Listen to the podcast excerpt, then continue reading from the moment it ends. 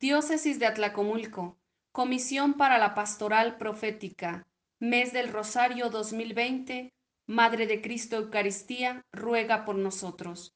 Tema 1. La Eucaristía, fuente y culmen de la vida eclesial.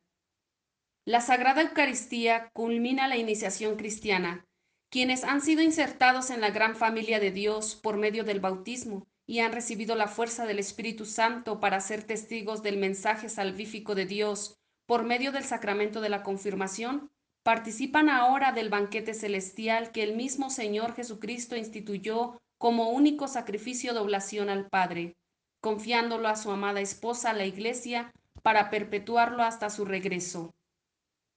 La Eucaristía, sacramento de amor, es fuente y culmen de toda la vida cristiana, es decir, fuente porque de allí brota toda la vida espiritual de los cristianos.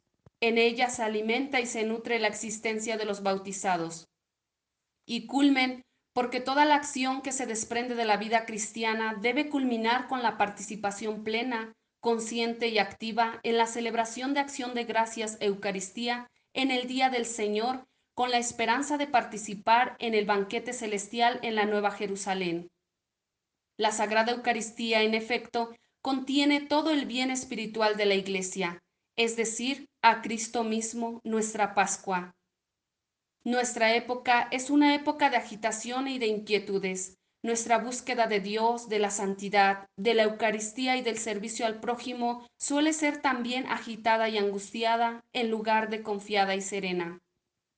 Nuestro tiempo el tiempo de los hombres no es un tiempo mudo y frío como el tiempo de los astros, ni siquiera un tiempo cíclico como el tiempo de la naturaleza o las estaciones del año y de la vida de este mundo.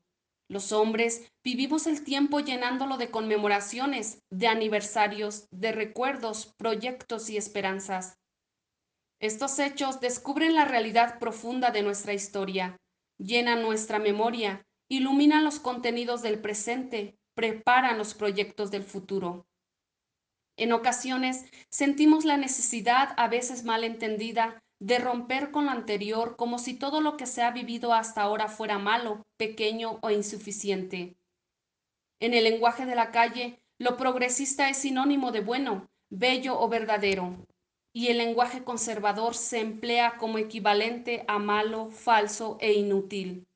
Nadie puede vivir sin recordar, sin conmemorar, sin revivir de vez en cuando los hechos principales de su historia. Un pueblo que se olvida de su historia se olvida de sí mismo, empobrece su presente y pierde la fuerza para abrirse a caminos propios hacia el futuro. Por eso, intentemos comprender un pedacito de historia en nuestra Iglesia, específicamente en el Concilio Vaticano II, en su Constitución Lumen Gentium, en el número 11, la Eucaristía es fuente y culmen de toda la vida cristiana. ¿Cómo entendemos que la Eucaristía es fuente y culmen de la vida cristiana? La Iglesia vive de la Eucaristía desde que, en Pentecostés, ha empezado su peregrinación hacia la patria celeste. Este divino sacramento ha marcado sus días llenándolos de confiada esperanza. Esta verdad se realiza de muchas formas expresando la promesa del Señor y enséñenles a cumplir todo lo que yo les he mandado. Yo estaré con ustedes siempre hasta el fin del mundo. Mateo 28:20. En la Eucaristía, la Iglesia encuentra la razón de su existencia, la fuente inagotable de su santidad, la fuerza de la unidad y el vínculo de la comunión. Decir que la Eucaristía es fuente y culmen de toda la vida cristiana es decir, Cristo es la cumbre, todo viene de Él y va hacia Él. Así lo dice el apóstol San Pablo en su carta a los Colosenses 1, 15 al 20. Él es imagen del Dios invisible, primogénito de toda la creación, pues por Él fue creado todo en el cielo y en la tierra, lo vivible y lo invisible, majestades, señoríos, autoridades y potestades. Todo fue creado por Él y para Él. Él es el anterior a todo y todo se mantiene en Él.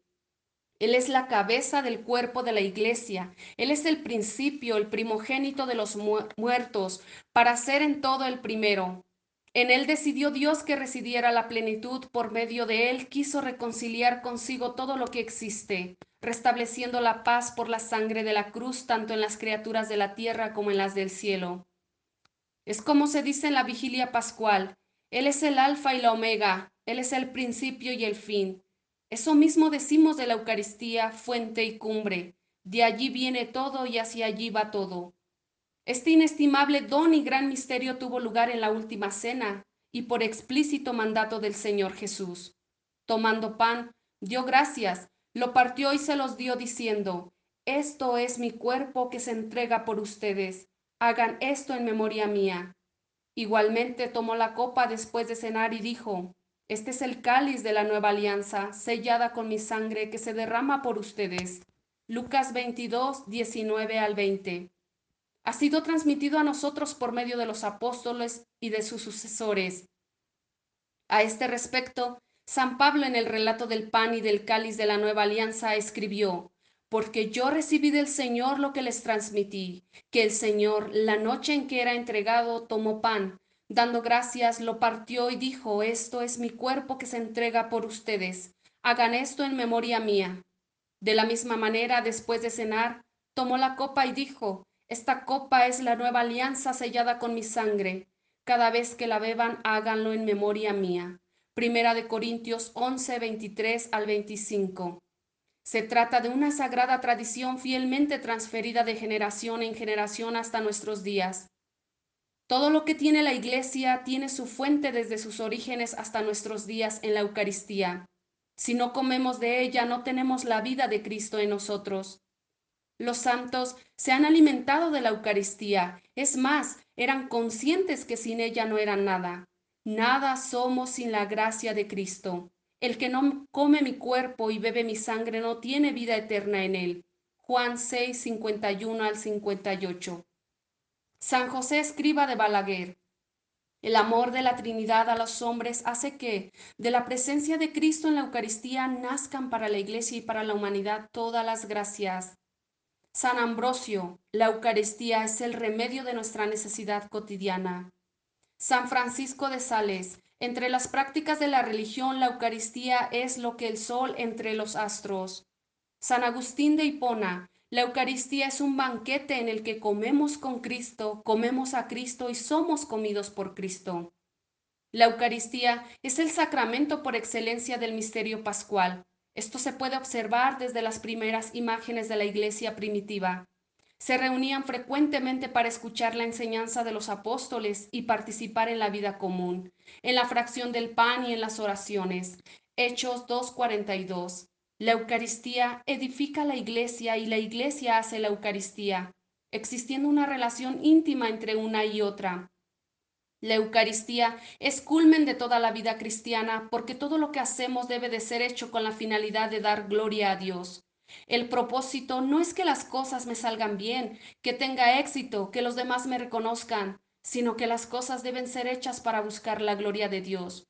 Por cierto, que la gloria de Dios es el bien del hombre. Cuando en la Eucaristía decimos, por Cristo con Él y en Él, a ti Dios Padre Omnipotente, nos está enseñando cómo debemos actuar, porque la Eucaristía se debe hacer realidad en la vida diaria, Todas las obras que haces en esta vida deben de tener a Cristo como fuente y como fin. Todo fue creado por Él y para Él. Celebrar la Eucaristía es dar gracias y gloria a Dios por todo lo que hacemos. Es más, si estoy llamado a dar gloria a Dios en medio de mis fracasos humanos, que puede ocurrir porque la gloria de Dios no se identifica con los éxitos humanos, pues bendita gloria que pasa por mis fracasos personales. Hay una razón más que explica esto de que la Eucaristía sea fuente y culmen, y es que los demás sacramentos y los demás ministerios eclesiales y todas las obras de apostolado están unidos a la Eucaristía y se ordenan a ella. La diferencia que hay entre la Eucaristía y los demás sacramentos es que en los demás sacramentos Cristo actúa, pero en la Eucaristía Cristo está sustancialmente presente y porque está, actúa en los demás sacramentos y enséñales a cumplir todo lo que yo les he mandado. Yo estaré con ustedes siempre hasta el fin del mundo. Mateo 28, 20. Los cristianos celebramos desde el primer momento el recuerdo de la muerte y resurrección de Jesús. Desde entonces hay salvación y esperanza. Por eso el cristiano debe celebrar con atención, intensidad, respeto y dignidad la Eucaristía, ya que la Iglesia vive de la Eucaristía desde sus orígenes en ella encuentra la razón de su existencia, Por eso estamos llamados a tener la misma actitud que los primeros discípulos tuvieron. Señor, danos siempre de este pan. Juan 6:34, expresión del deseo profundo grabado en el corazón no solo de los fieles, sino también de todo hombre que anhela la felicidad simbolizada en el pan de vida eterna. Si decimos que la Eucaristía es fuente y culmen de la vida eclesial, lo decimos porque ella da sentido a la vida de la Iglesia. Ante la interrogante del sentido de la vida, de la libertad, del sufrimiento y la muerte, la Eucaristía, que revela el sentido cristiano de la vida, responde a esa pregunta anunciando la resurrección y la presencia verdadera, plena y duradera del Señor como prenda de la gloria futura. La Eucaristía es la respuesta a los signos de los tiempos de la cultura contemporánea. A la cultura de la muerte, la Eucaristía responde con la cultura de la vida. Contra el egoísmo individual y social, la Eucaristía afirma la entrega total en favor de los demás. Al odio y a la violencia, la Eucaristía contrapone el amor y la fraternidad.